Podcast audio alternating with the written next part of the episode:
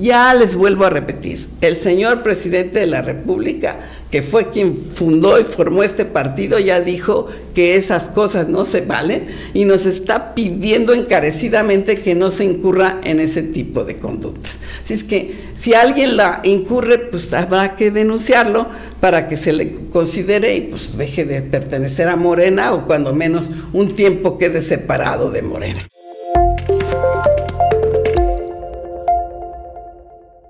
¿Cómo les va, amigas, amigos de Querétaro de verdad?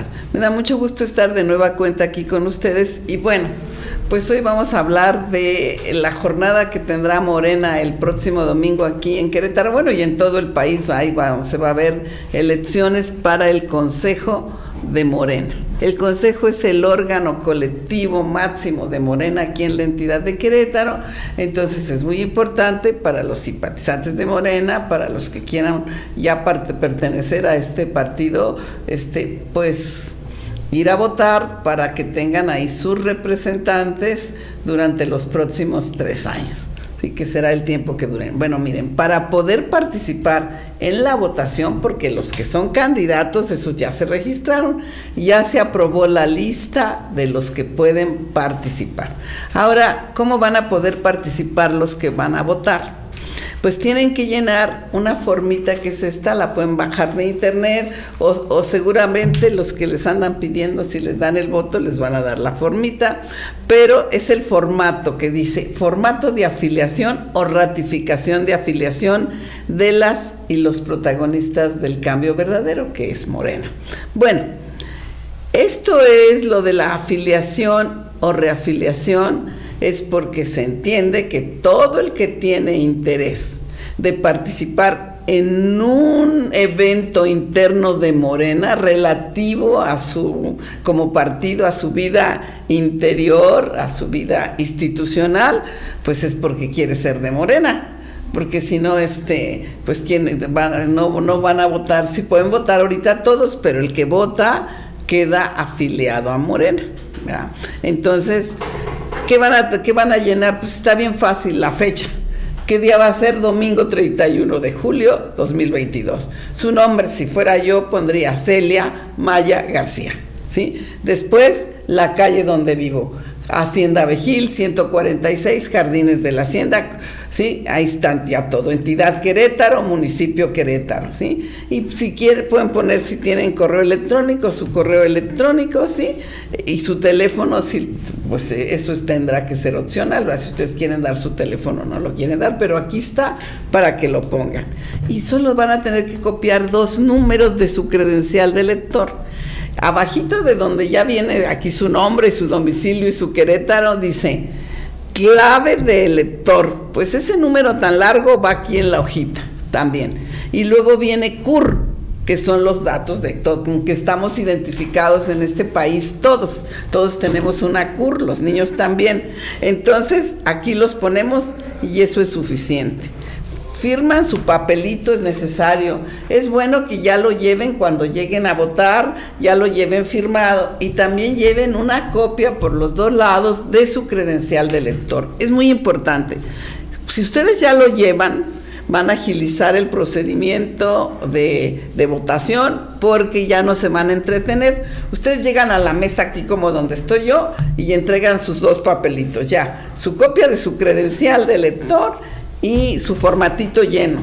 A cambio de eso que ustedes entregaron, les van a dar sus boletas de votación.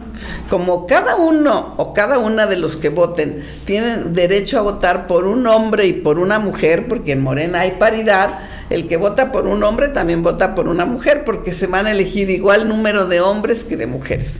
El consejo lo van a integrar 50, tenemos 5 distritos, 10 personas por cada distrito cinco hombres y cinco mujeres, lo que hace que del consejo en general vaya a tener 25 mujeres y 25 hombres. Entonces, parejito. Entonces, ustedes en la hojita que le den, que es la de votación, va a tener que poner el nombre completo de la persona por las que va a votar en la boleta de mujer, el de mujer y en la de hombre, el de hombre. Y ya puestos los nombres, los depositan en la urna y ya terminaron su labor del domingo, su labor con ustedes mismos, su labor de ciudadano, de participar en la vida política de este país. Bueno, entonces es todo lo que tienen hacer, que hacer. Les aconsejo que también lleven el original en su bolso, en su cartera, de su credencial de lector, porque seguramente van a querer compaginar que la que está usted entregando es la misma que sí tiene.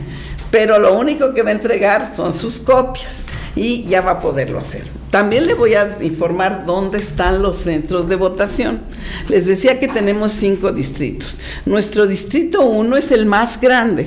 Tiene cinco, cinco distritos. El más grande es el 1, que es toda la sierra incluyendo, incluye hasta Pedro Escobedo, si es que es enorme.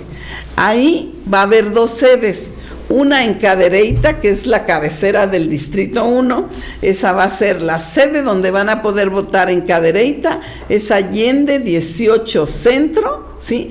que es el Auditorio Municipal de Cadereyta todos lo deben de conocer, o si no, los que van ahí, este, que no hayan ido a la cabecera municipal, pues dicen dónde es el auditorio, y por si no lo saben, es la calle Allende 18, zona centro, está en el centro de Cadereyta. Y tienen otra sede en Jalpan, porque si no tienen que venir desde Jalpan hasta Cadereyta. Entonces en Jalpan va a ser en la cancha del parque del puerto de San Nicolás así se llama, cancha del Parque del Puerto de San Nicolás, Jalpan. Está en la carretera federal, sí, número 69. También es una cancha del parque. Así que ahí también van a votar los que van por el distrito 1. En el distrito 2, que es en San Juan del Río, ese abarca San Juan del Río, van a hacerlo en el anexo de lo que es el Secuco. Ese está en la carrera, este existe en Panamericana sin número con la calle de Ramos Millán. Pero el Secuco es bien conocido. Ustedes le dicen a cualquier persona, oye, ¿dónde está el Secuco? Y ahí les dice, vete por ahí y llegas. Bueno, el distrito 3 y el distrito 4 son de Querétaro. La, todo lo que es, se conoce como municipio de Querétaro se divide en dos distritos, que es el 3 y el 4 los que pertenecen al distrito 3 van a votar en el auditorio de la colonia satélite del distrito 3. ¿Ese dónde está? En calle Grieta, en la colonia Cosmos. Ahí merito lo van a encontrar. Los del distrito 4, estos van a votar en la sede del Comité Ejecutivo Estatal de Morena. ¿Dónde está? En Ejército Republicano 163 en la colonia Carretas, ¿sí? Así para más seña, en la Plaza de las Américas, la calle que queda atrás de Plaza de las Américas, esa es Ejército Republicano, ahí Merito van a encontrar la sede del Distrito 4. Y el 5, al Distrito 5 lo integran los municipios del Marqués, de, Corregidora y de Huimilpan.